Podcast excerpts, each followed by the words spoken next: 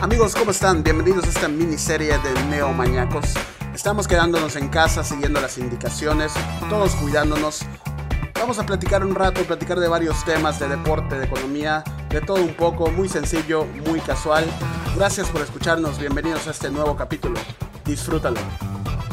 El día de hoy estuvimos con José Pablo Quiñones, un apasionado activista de los derechos humanos con el que tuvimos el gusto de platicar y aclarar muchísimas dudas que no conocíamos o que tal vez no conocíamos a la perfección. Acompaña a Jerry, a Felipe y a mi José Twitch en este nuevo capítulo. Estás en Neo Mañana.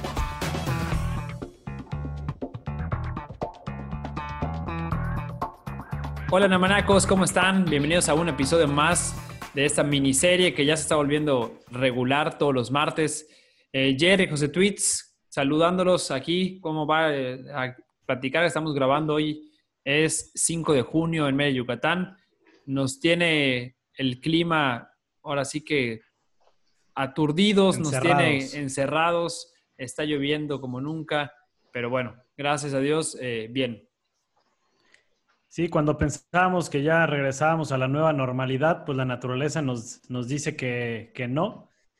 Eh, pero bueno, aquí estamos con un buen cafecito traído desde Jalapa para acompañar este nuestro episodio número 11. Bienvenidos a todos. José Tweets, ¿cómo estás? Hola Jerry, hola Felipe. Muy bien, igual, como dice Felipe, afortunadamente bien. Están pasando muchísimas cosas.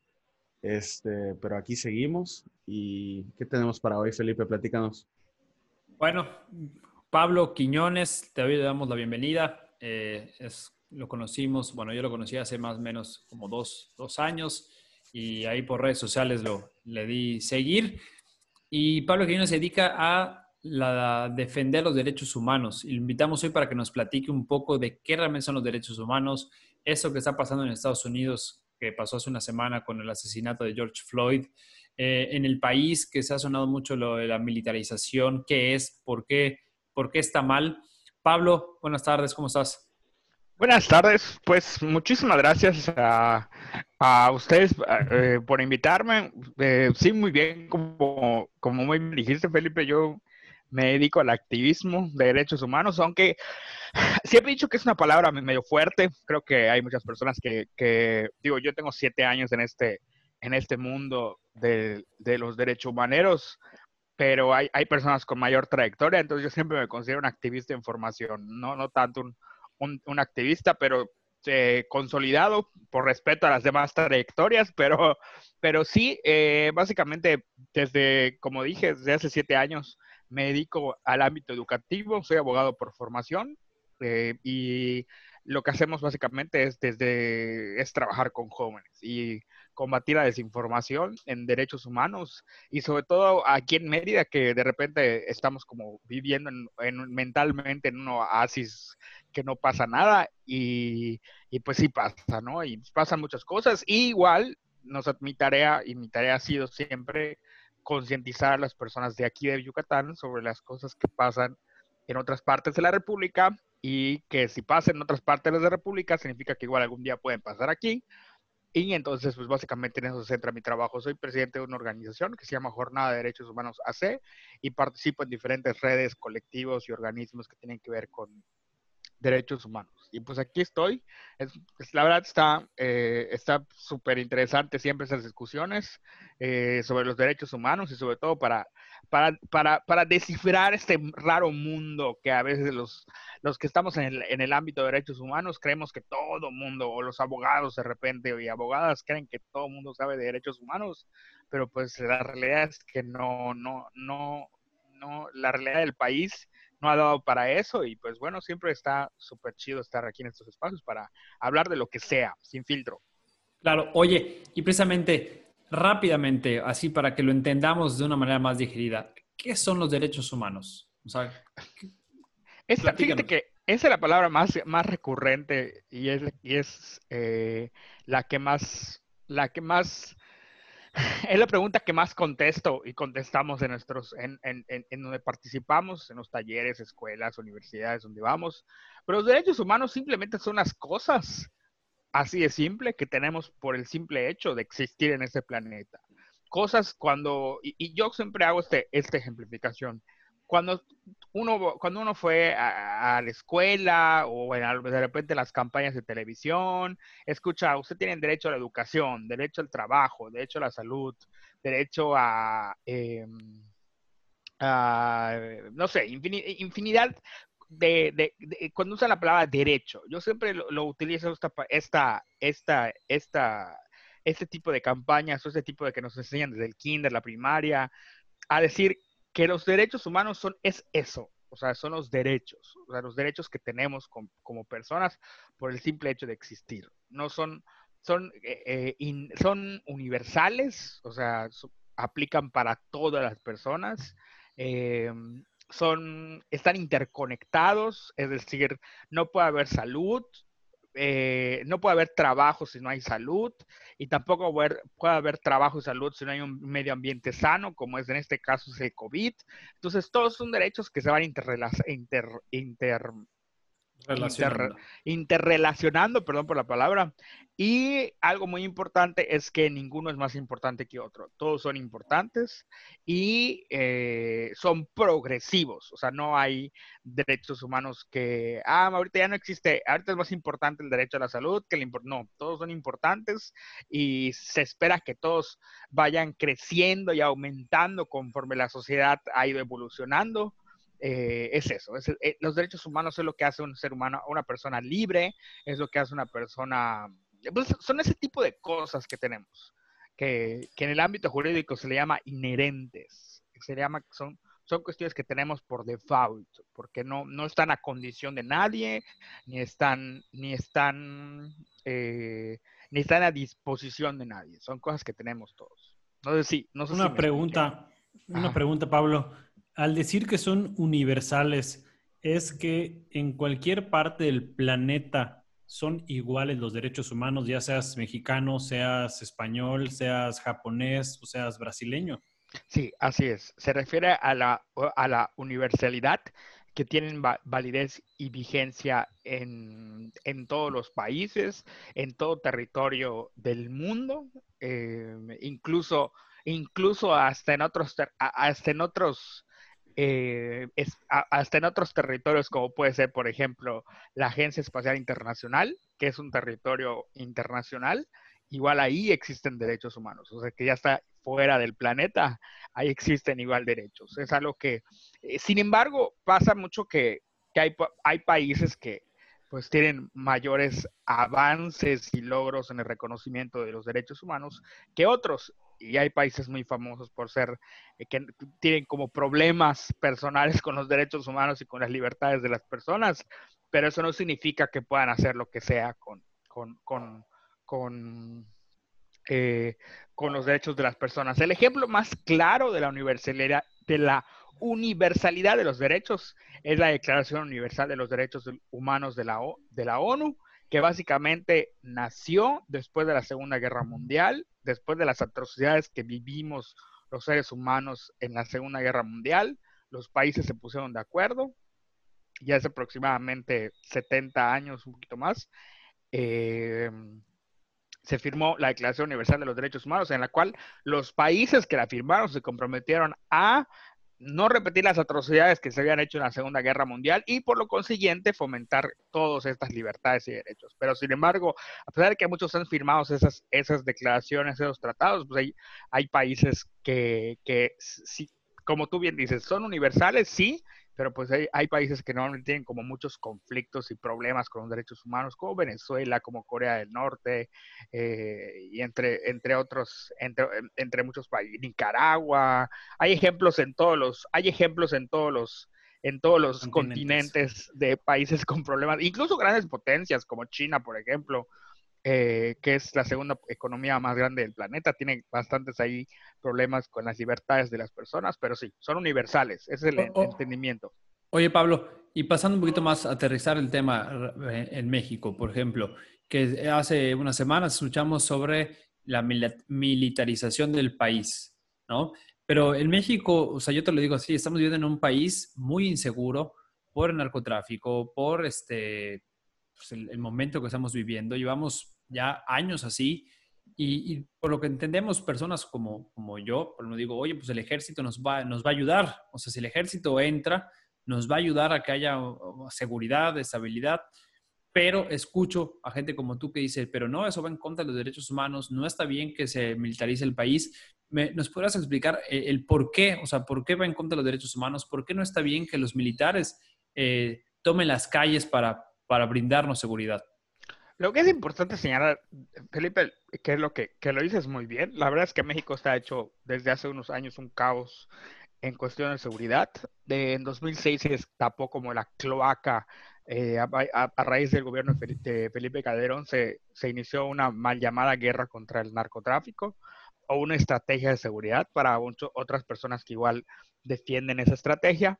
Y usaron, y a, a, a, a falta de eficiencia de los, de los demás cuerpos que se supone, organismos que se supone que velan por la seguridad, como son las policías estatales, municipales, recurrieron al ejército.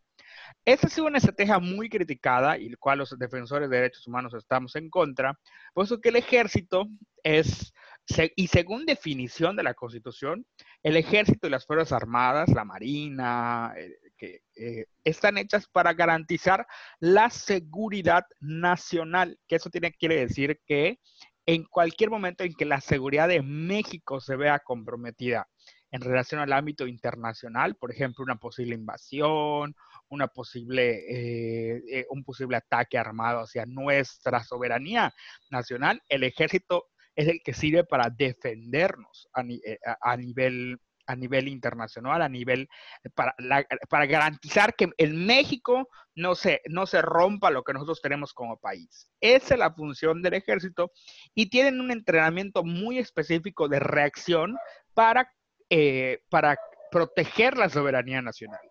Lo que se critica aquí es que ellos no tienen una formación de policía. Ellos no están entrenados para, para por ejemplo, eh, levantar una, eh, levantar una, eh, una multa, ellos no están entrenados a, para, por ejemplo, arreglar un problema de un choque o de repente que hay un caso de violencia intrafamiliar y que de repente tiene que llegar la policía a mediar, a sacar. Y ellos no están entrenados para eso. Ellos están entrenados, como te lo repito, como para, para proteger la seguridad nacional en un ámbito hostil de guerra. Ellos están, ellos están entrenados para disparar, para, para, para, para responder inmediatamente a una agresión de una manera diferente. Tienen un entrenamiento militar y no tienen un entrenamiento civil como lo se supone que sí lo tienen la policía. Entonces, ahí es donde está la crítica de nosotros los activistas de derechos humanos, que se siga usando al ejército en labores de lo que tiene que hacer la policía, que la policía sí está entrenada, la policía es de carácter civil, sí está, sí está entrenada para labores domésticas, para labores de eh, seguridad, eh, cateos, están entrenados para poner multas, para resolver problemas sin que su primera opción sea disparar un arma, que lo que sí está entrenado un militar. Entonces, y las grandes, muchos, muchos casos de violaciones a derechos humanos en este país se han dado porque el ejército está en las calles y porque el ejército lo primero que va a hacer cuando una persona no se baja de un coche es eh, amenazarlo con disparar, lo cual un policía no se espera que haga lo mismo porque tiene un entrenamiento diferente. Entonces, simplemente es sencillo. El ejército no está facultado para hacer labores de policía, está facultado para hacer labores de defensa de la soberanía nacional o sea, ante cualquier conflicto armado, ante cualquier, de repente, de repente a veces, eh, eh, y, y, lo mejor por mi formación de abogado, por mi formación de activista de derechos humanos, pero eh, tenemos que caer en ese tipo de tecnicismos, pero es importante que la gente lo entienda. El ejército no está o sea, no está entrenado de que lo puede hacer, lo, puede hacer y lo ha hecho y lo está haciendo desde 2006, está haciendo labores de, de policía. Y eh, al no estar entrenados y capacitados, pues es lo que, lo que hace que ellos cometan violaciones a derechos humanos. Han habido ejecuciones que el, ejército ha realizado, eh, eh, que han sido muy famosas, como el caso Tlatlaya, o por ejemplo con el caso Ayotzinapa, igual hay, hay evidencia de que el ejército colaboró en la desaparición de, los normalistas de Yotzinapa, eh, y hay infinidad de casos de que el ejército ha violado derechos humanos porque, repito, ellos, el, el ejército debe estar en los cuarteles aguardando cualquier ataque o cualquier situación en la que la soberanía nacional se vea afectada, no para hacer labores de policía. Oye, Pablo, dos, dos preguntas me surgen de todo lo que acabas de comentar. Uno, ¿qué pasa, por ejemplo, si no estamos ante una amenaza de guerra, no estamos ante una amenaza de invasión? O sea, no tenemos ahorita algo cercano que en lo que pueda estar activo el, cuerpo militar y que, bueno, y que mucha gente a lo mejor dice, oye, la verdad es que lo que se necesita también es mano dura, ¿no? Que mucha gente puede decir eso, ¿no? Oye, no, es que la verdad es que la, o, la, policía no se da abasto, o la policía no está bien capacitada y sí que entren los militares.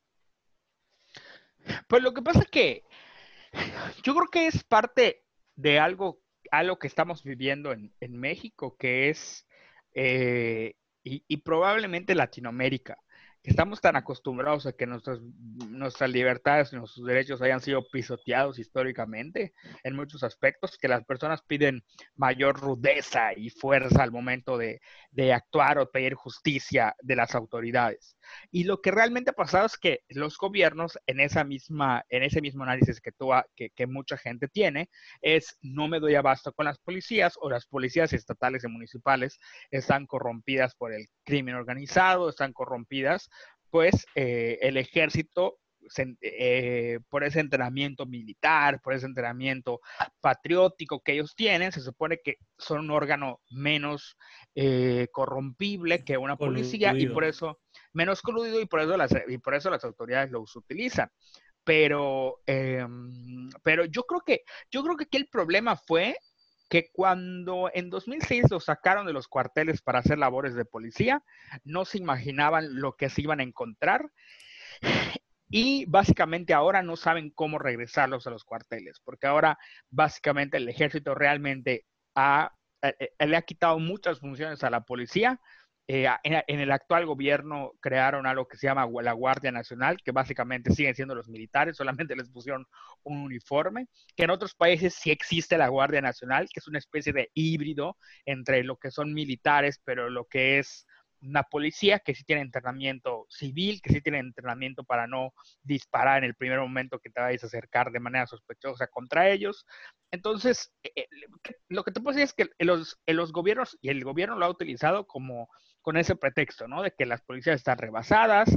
De hecho, vemos que, por ejemplo, el actual presidente de la República prometió que iba a regresar al ejército a los cuarteles por, porque era, era, era popular en el momento de decir, ya el ejército no debe estar en las calles y cuando vemos, cuando llega, se da cuenta que, eh, y eso es una lectura muy, muy, muy, muy, muy personal, que llega el presidente y se da cuenta que que no pueden sacar los, a, los, a, los, militares de la calle, porque pues están realmente ya han tomado las, riendas de la seguridad pública, lo que debería ser la policía, eh, las policías estatales, las policías municipales, y ya no los pueden sacar. Entonces, eh, crean estas nuevas figuras extrañas, como la, te repito, como la Guardia Nacional, este, pero realmente lo que hacen es que sigue teniendo, sigue habiendo el ejército en la calle, sigue estando el ejército en la calle y no, no, este, no hemos tenido un cambio en la política. Y lo que se ha comprobado, y, me gustaría igual hacer hincapié en esto, es que la violencia solo genera más violencia. Entonces, como los militares, eh, repito, están entrenados de otra manera eh, para responder con violencia, pues eh, genera más violencia y, y, la respuesta y la manera en la como ellos han respondido hacia hacia la misma pelea que hay contra los narcotraficantes, la misma pelea que hay contra las labores que ya los han puesto a, hacer, pues genera más violencia. Entonces, pues es un ciclo que no se va a acabar pronto en México, ¿no? O sea, lo que debemos hacer es capacitar mejor a nuestras policías municipales, estatales y federales, ¿no? Para que ellos realmente tengan la capacidad, tengan los conocimientos, las habilidades para afrontar esos problemas. ¿No? Sí, que nos ha hecho falta. completamente, y sobre todo dignificar la tarea de los policías es algo muy importante igual, ¿no? creo que ahorita en, en Estados Unidos eh, estamos viendo un ejemplo claro de cómo la policía, ahí tiene otro, ahí tiene un problema diferente. Ahí tiene un problema de que las policías no tienen altos índices de corrupción. Sí existe la corrupción, por ejemplo, las policías de Estados Unidos. Eh, el ejército es sumamente respetado. Los estadounidenses toman, toman la labor del ejército como algo demasiado serio. Eh, es algo demasiado, está a otro nivel incluso que México y muchos países. Pero los policías ahí no tienen un problema de corrupción, tienen un problema de abuso, abuso de, de la fuerza y, que realmente tienen leyes que les permiten, pues, si, que, el, que si el policía se sintió medio amenazado, que si mientras ibas a sacar tu cartera para mostrarle tu identificación y el policía pensó que le ibas a sacar un arma, pues te dispara a, matar y ellos se, se ese tipo de leyes, ¿no? Que, y, tienen una, una, muy buena policía en muchos aspectos, pero abusan de la autoridad, abusan de la fuerza. Lo que pasa es que en México no tenemos eso, tenemos un problema de corrupción tenemos un problema de que, pues para evitar que obviamente, primero, no que te disparen, para evitar que te detengan o te pongan una multa, pues la gente les da, les da mordida a los policías. Y sí, evidentemente todo recae en lo que tú dices. Eh, capacitar a los policías, pero yo solamente igual añadiría que es más allá de eso, es dignificar la tarea de los policías, como en Estados Unidos está, eh, está dignificada la labor, pero, por ejemplo, eh, el ser policía aquí en México es eh, policía estatal, policía municipal, es ganar, son, los salarios son muy malos, no les garantizan eh, una buena calidad de vida a los policías. Y obviamente pues que si estás diciendo que cuánto pueden ganar por mordida al día, mil, dos mil, en una zona, en una zona de alta plusvalía en la ciudad, por ejemplo, eh, pues puede ser por día y si eso multiplicas por, por toda la semana, pues puedes incluso pueden ganar más de su salario mediante la corrupción. Entonces lo que habría que hacer es aumentar, no solo capacitar, porque siempre igual está en esa controles de confianza, hay que ponerles, eh, no, hay que dignificar la función de los policías en México para que igual empiecen a haber cambios. Oye, pero ahorita también lo que comentas sobre la policía y todo, en Estados Unidos se respeta más, pero lo que está pasando ahorita en la policía de Estados Unidos y con la policía de México, ¿no? Con lo del caso de George Floyd, con lo del caso de ahorita de Giovanni, donde también han abusado, los, hablando de derechos humanos, ¿no? Se está abusando. ¿Qué nos puedes comentar de esto? ¿Por qué sucede? Eh, también me gustaría tocar un rapidito un tema de, racismo que también hay y, hay en todas partes del mundo, ¿no? A veces he, he visto ahorita que hay mexicanos que ponen, ay, es que lo bueno es que aquí no hay racismo. O sea, pero, pero, ahorita. Ah, pero sí hay, ¿no? Entonces, eh, ahorita que tocaste este tema, ¿qué nos podrías decir sobre eso? Mira, yo te puedo decir que em, son contextos diferentes. Eh, es algo, el, el, tema de, e, e, e, el tema ahorita específicamente en Estados Unidos es el, el abuso de la fuerza de la policía, pero específicamente contra un grupo marginado y que ha sido históricamente eh, eh, atropellado en Estados Unidos, que es la comunidad afroamericana, los afrodescendientes. Y pues basta solamente revisar la historia que hasta hace 54, 56 años, hasta el movimiento de Martin Luther King, todavía pues había eh,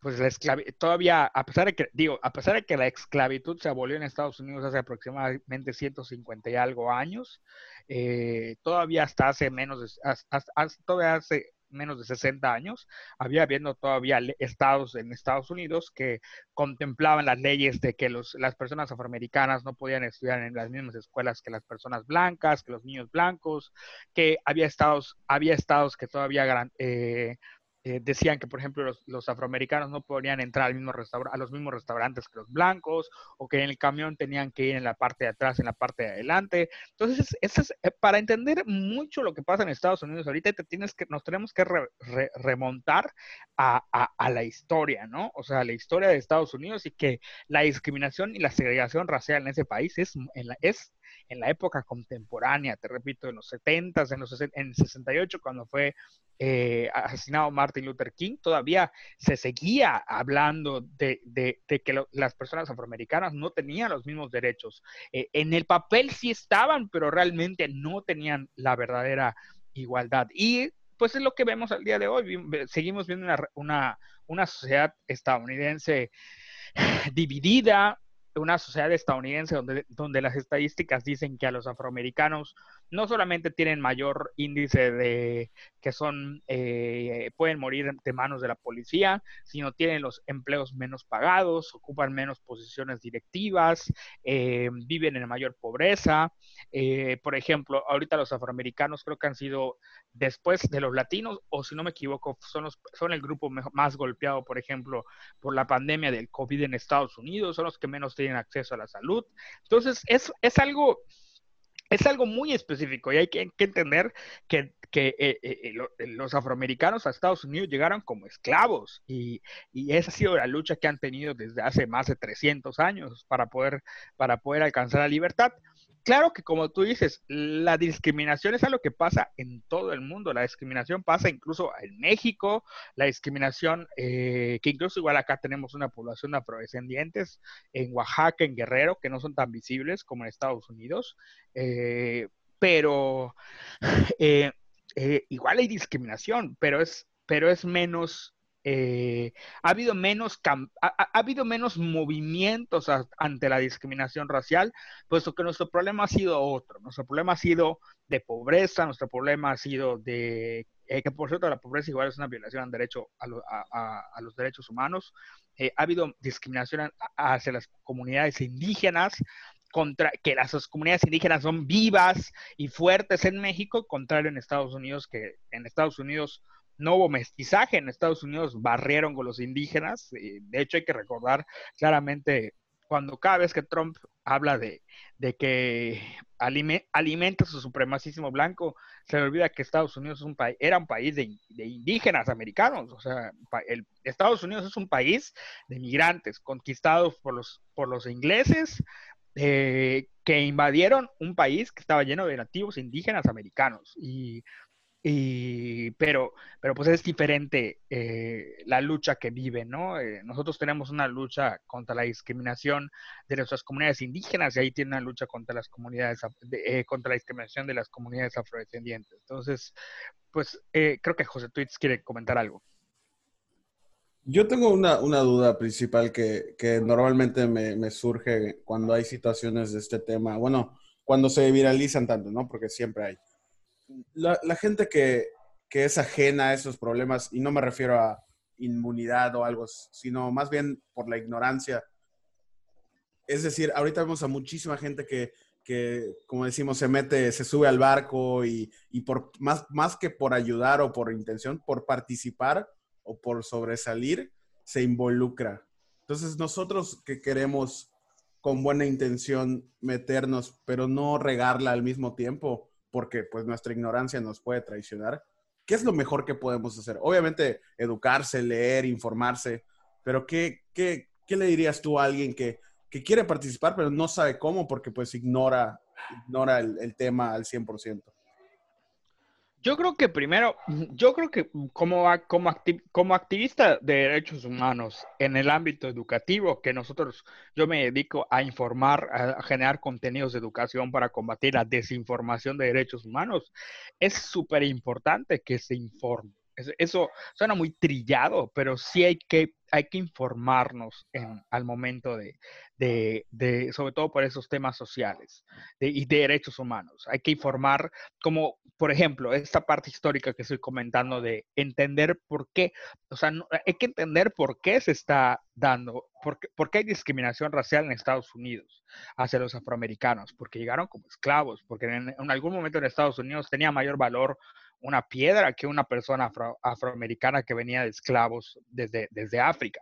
Entonces hay que informarse, eh, eh, leer, eh, incluso y, y, sobre todo fuentes confiables. Igual ahorita hay mucha, hay mucha desinformación viviendo en la época de las fake news, hay mucha desinformación, pero y después de eso, ser aliado, ser aliado es eh, yo creo que eh, eh, igual ser aliado habla desde la congruencia, o sea, de decir, ahorita había mucho, se subieron todos al tren, ¿no? De vamos a subir por George Floyd, el, el Black Tuesday, que, que fue creo que este martes, ¿no? Que, que para que todos subían cuadros de color negro en memoria de George Floyd. Pero pues todo está la congruencia, ok, ya te informaste, ya te, eh, ya te subiste al tren, Sumaste. pues, de- ya te sumaste, pero en tu vida cotidiana sigues, sigues discriminando a alguien por tener un apellido eh, de, de origen indígena, sigues diciendo la palabra indio eh, de, manera, de manera despectiva, para empezar que las personas indias son las personas que viven de la India, no, no, u- sigues usando conceptos como despectivos, sigues, sigues, eh, eh, eh, eh, sí, eh, sigues discriminando a las personas de la comunidad LGBT, sigues entonces, creo que igual ser aliado habla, igual, yo le recomendaría mucha congruencia en lo que uno haga, ¿no? Y, y realmente tener la disposición y ocupar los espacios, acompañar. Una, una, una parte muy importante igual es buscar organizaciones de la sociedad civil. Que, por ejemplo, si ahorita, a partir de ahora, ustedes quieren formarse, quieren ser aliados de, para combatir la discriminación en México, bueno, hay organizaciones que se dedican a trabajar la discriminación contra las personas indígenas en México, eh, hay personas que, se- hay muchos colectivos, de hecho ahorita que estamos en junio, en el mes del orgullo eh, LGBT, hay muchas organizaciones que trabajan contra la discriminación de la comunidad LGBT, hay muchas organizaciones que trabajan contra, eh, con- contra la discriminación de las mujeres y el empoderamiento, y empezar a participar de ellas, a lo mejor eh, eh, igual ayer leí un tuit de un activista y decía, ¿y cómo puedo apoyar a alguien? Le preguntaba, oye, yo no soy, yo no soy LGBT, pero quiero apoyar en este, este mes. ¿Qué puedo hacer? Y le contestaba la otra, el otro colega activista, pues eh, primero busca una organización, participa en sus conferencias, en sus eventos, estate, estate dispuesto a participar o a lo mejor eres empresario, ah, pues a lo mejor eh, eh, haz una donación económica a la organización para, para, para poder ayudar. Y, y, sí, y ser congruentes, porque yo sí, yo sí veo, yo sí vi y veo mucha gente subiéndose al tren de lo que está pasando en Estados Unidos, cuando aquí en México, aquí en Yucatán, aquí en, en nuestro país, tenemos la discriminación a la orden del día, en muchos, esta- en muchos estados a nivel generalizado, ¿no? Y, y en Estados Unidos, históricamente, las comunidades negras afro- afroamericanas han sido las discriminadas, pero aquí en México las comunidades indígenas son, han Claro. sido las que históricamente han sido discriminadas, ¿no? Entonces, eh, eh, Yo, pues ahí está, todo radica ahí, sí. Yo, yo quería, hace ratito mencionaste que la congruencia de no solo publicarlo, postearlo, sino también que lo llevemos a la vida diaria. Yo le agregaría algo que platicamos con Fede en el episodio pasado, que es la empatía. Yo creo que ponernos en los pies de, los otros, yo creo que, yo creo que es algo muy importante. Eh, y otra, otra cosa que te iba a preguntar, eh, Pablo, antes de cerrar ese tema de Estados Unidos, precisamente hoy en la mañana tuve una, una charla con unos amigos sobre las manifestaciones que se estaban dando, ¿no? Ellos no estaban a favor de que las, de que las manifestaciones se dañen eh, negocios, que se dañen eh, quizá monumentos, que se dañen eh, casas, coches o demás. ¿Cómo, se toca ese tema en, derechos humanos? O sea, estas manifestaciones que también agreden a, civiles, se puede decir. Aquí, aquí hay algo muy importante que igual nosotros como, yo como activista de educación en derechos humanos, me gusta mucho siempre recalcar en los espacios que yo tengo con jóvenes, es que todo derecho, todo derecho eh, viene, con, viene, viene de la mano de una obligación.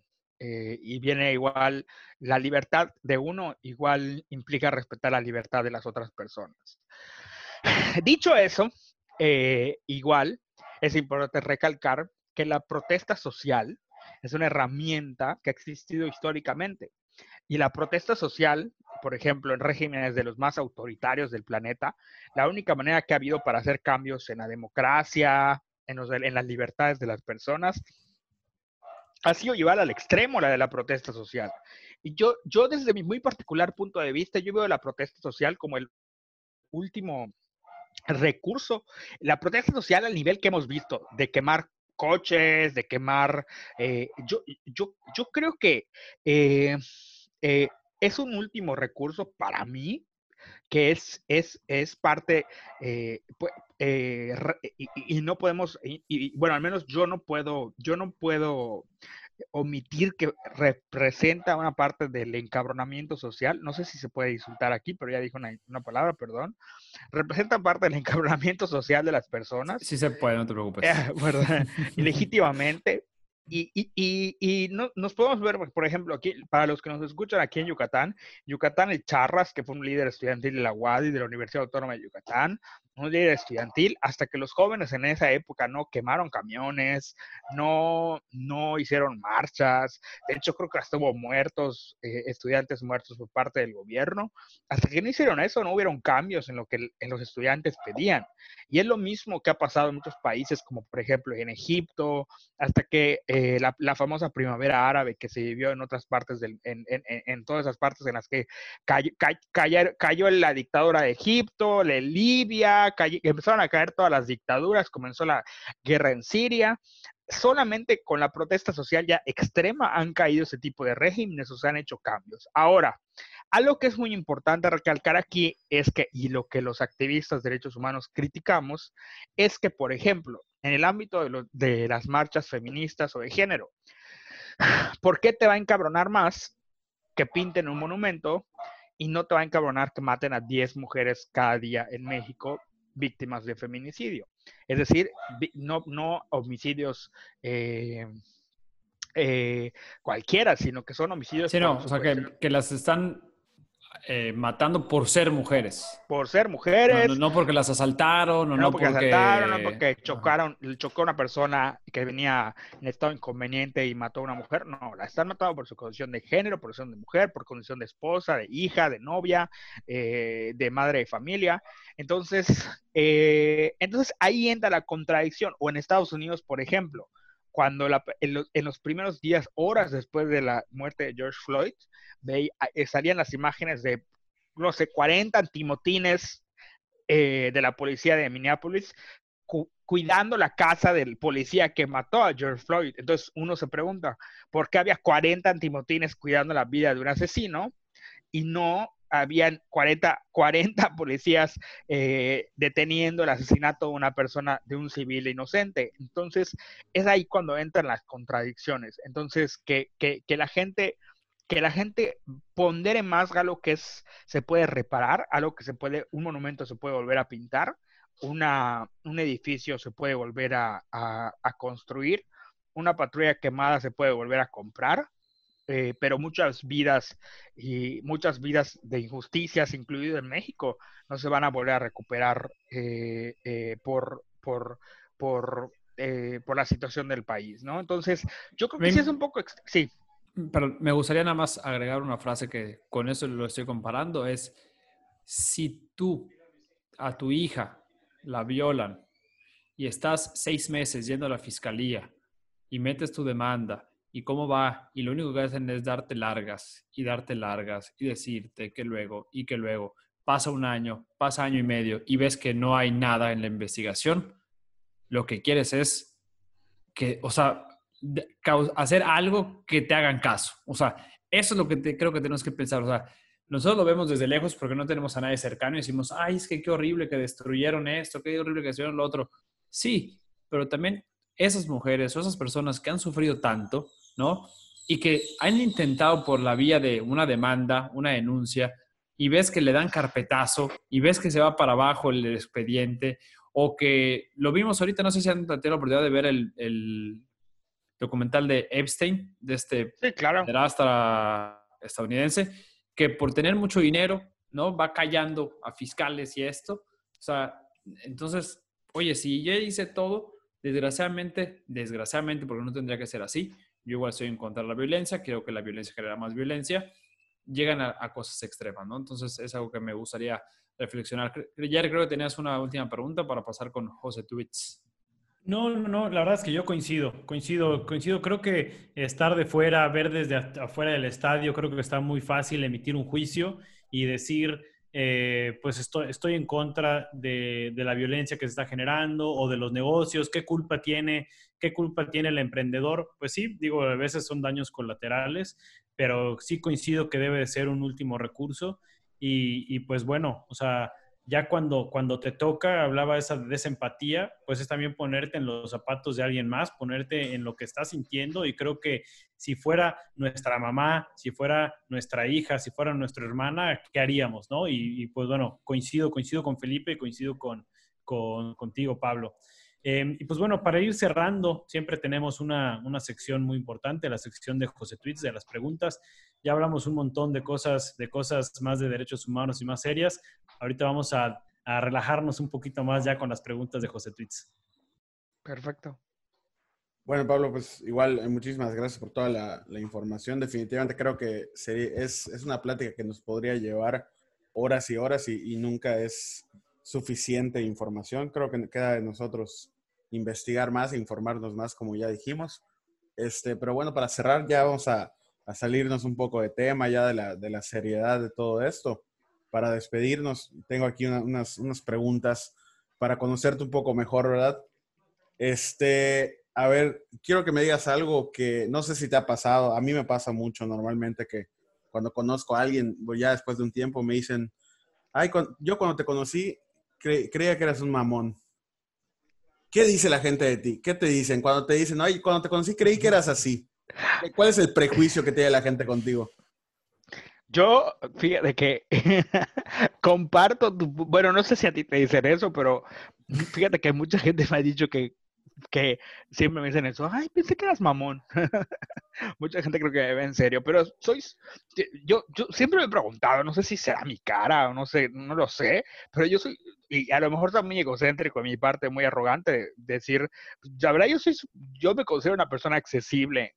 creo que, creo que, eh, creo que la lucha de los derechos humanos sí me ha hecho ser un poco más, más como crudo en muchas opiniones, en muchas cosas que a lo mejor pueda, pueda construirme una, una imagen de persona eh, eh, como complicada, pero no, pero sí, contestando al punto, sí, la persona cree, creo que usualmente las personas creen que soy, soy, este, no soy accesible, y ya luego se dan cuenta que soy accesible, este, ni me dicen, ay, la verdad es que yo pensé que eras mamón, me dicen, eh, normalmente es lo que No sé si sea la, la, más común, pero, pero al menos sí me ha pasado. Oye, y algo que consideres que es una tontería, pero que te molesta muchísimo. O sea, por ejemplo, eh, no sé, yo te puedo decir que a mí cuando alguien no dice las gracias, me molesta, o sea, pero me molesta así de manera, de una manera que no debería molestarme. Es como que es algo súper X, pero me molesta muchísimo. Una, una tontería, un detalle pequeño, pero que a ti te moleste demasiado. Me revienta el hígado que la gente tire basura en la calle. O sea, pero verlo, verlo, así de que la gente así de que sacó su mano por el camión, por la ventana del camión y tiró su papel de baño. O sacó, bajó su, bajó su, este, bajó su vidrio del coche y tiró su botella. O sea, me da, y la verdad es que me, me, siento muy mal como activista. Creo que fracasé en esa parte como activista de no haber dicho a la, persona, oye, se te cayó tu papel, o, o este, se te cayó muy, o se te cayó tu, tu, tu, tu servilleta, me, me, es lo que me... Ah, igual odio la gente que se cuela en las filas, que se mete en las filas. Me ha tocado ver gente que llevas, eh, por ejemplo, me tocó a veces en el IMSS estar haciendo horas, eh, el IMSS que es el universo de las filas y las horas, gente que se cuela, ¿no? Y llega diciéndote, es que es que, es que yo tengo prisa. Y, y, y, y, yo me pregunto, oye, pero yo igual tengo prisa. O sea, igual llevo acá formado media hora. Nada más, voy a nada más, voy a preguntar algo rápido. Sí, adelante. No, no, digo, eso es lo que dicen, eso te dicen. Se, se conecta la fila, sí, sí, sí. Nada más voy a preguntar algo sí, Ajá, ajá, es que yo nada más voy a preguntar es, algo. rápido, es rápido. Y yo igual, de, y, y, yo digo, pues yo igual tengo yo igual vengo a preguntar algo rápido, yo solo vengo por un, aparte que en el INT las colas son así para que te sellen literal, un así, un sello, y listo, ya está. Eh, la persona, es que tengo prisa, y todos así, pues yo igual tengo prisa. El famosísimo, vengo por algo rápido. Vengo por algo rápido, y todos, pues yo igual, eso me caga. Oye, en las, en, en las, filas y que tiene la gente basura en la calle. La verdad, muy buenas. Yo igual me, me molestaría por eso. Eh, por último, al menos, bueno, al menos de mi parte, la última pregunta. Una celebridad, figura pública, persona famosa, alguien uh, con quien te gustaría sentarte a tener una conversación y qué le preguntarías? Persona famosa. Persona famosa. O sea, bueno, no tiene que ser famosa, pero. Sí, o sea, no tiene que ser una artista, conozcas. pero. Alguien con, que, con, quien creas que no tienes la oportunidad tan fácil de hacerlo y te gustaría. No se vale Juan Pasurita. no, Juan, Juan Basurita no, no entra. T tampoco va a Regil. No, Oye, eh, yo sí, yo sí, yo sí que querría hablar con ella y, la, la, y preguntarle por qué. ha sacrificado mucho. Y, creo que igual es el ejemplo de, de, lo que, perdón, no quiero desviar el tema, pero es el ejemplo que hablábamos de que hay personas que son potenciales aliados, serían grandes voceros de la causa y todo, pero que les hace falta nada más leer un poquito más e informarse, eh, o a lo mejor alguien tan público, ¿no? Que les revisen los tweets o antes de hablar, que, que, que, les filtren. Pero bueno, una persona importante, creo que es inalcanzable tal vez, pero no sé, eh, no sé, me gustaría sentarme a hablar con Guillermo del Toro, no sé, siempre he pensado eso. Muy bueno. Me gustaría, platicar con Guillermo del Toro, así como, pero a preguntar es como que eh, soy como muy fan de las cuestiones de ciencia ficción y, y, y no sé, siempre ha sido como mi, mi gol, así como poder platicar con algún cineasta así de esos, o, a lo mejor, por ejemplo, soy muy fan de Ryan Murphy, de, del director de Glee, de Pose, de Politician, de Hollywood, ahorita las series de Netflix. Me gustaría sentarme igual a platicar con Ryan Murphy sobre cosas banales, tal vez, de creatividad. Oye, Pablo, pues muchísimas gracias eh, por nutrir este episodio número 11 de esta miniserie de cuarentena. Eh, un último eh, detalle, ¿dónde, ¿qué cuenta podemos seguir de Instagram, de Twitter, de Facebook para conocer más de derechos humanos? ¿Qué, qué blog, qué, nos recomiendas para, para darle like y seguir? Yo la verdad es que les recomiendo mucho que sigan en Twitter y en Instagram. Estamos como Jornada DH. Em, es muy sencillo, Jornada DH, que es eh, nuestras páginas de nuestra organización. En Facebook estamos como Jornada de Derechos Humanos Oficial. Eh, y ahí, y, y, en, bueno, y si quieren entrar a nuestra página web, no está tan actualizada, pero es www.jornadadh.org. Y ahí viene un resumen de lo que hacemos y viene un resumen de nuestros eventos de cada año, que es sobre noviembre, donde reunimos a las personas que consideramos más importantes en ese momento para hablar de derechos humanos y, y, armamos cosas bien, bien, bien, bien interesantes con personas muy interesantes para, para, pues, para para acabar con esta desinformación, ¿no? Y para cerrar esta brecha de desigualdad. Ahí les recomendaría que nos sigan. Buenísimo. Pues muchísimas gracias a todos los que nos siguieron hasta acá, que se aventaron todo el episodio. Eh, me espero que nos dejen sus comentarios, que nos den seguir en, la plataforma que más les guste, donde nos escuchen, en Spotify, en Apple Podcast, en Google Podcast, en la que sea, que nos dejen sus comentarios. Muchísimas gracias, Pablo, por nutrir este episodio número 11. Nos vemos en el siguiente episodio. Hasta la próxima. Gracias.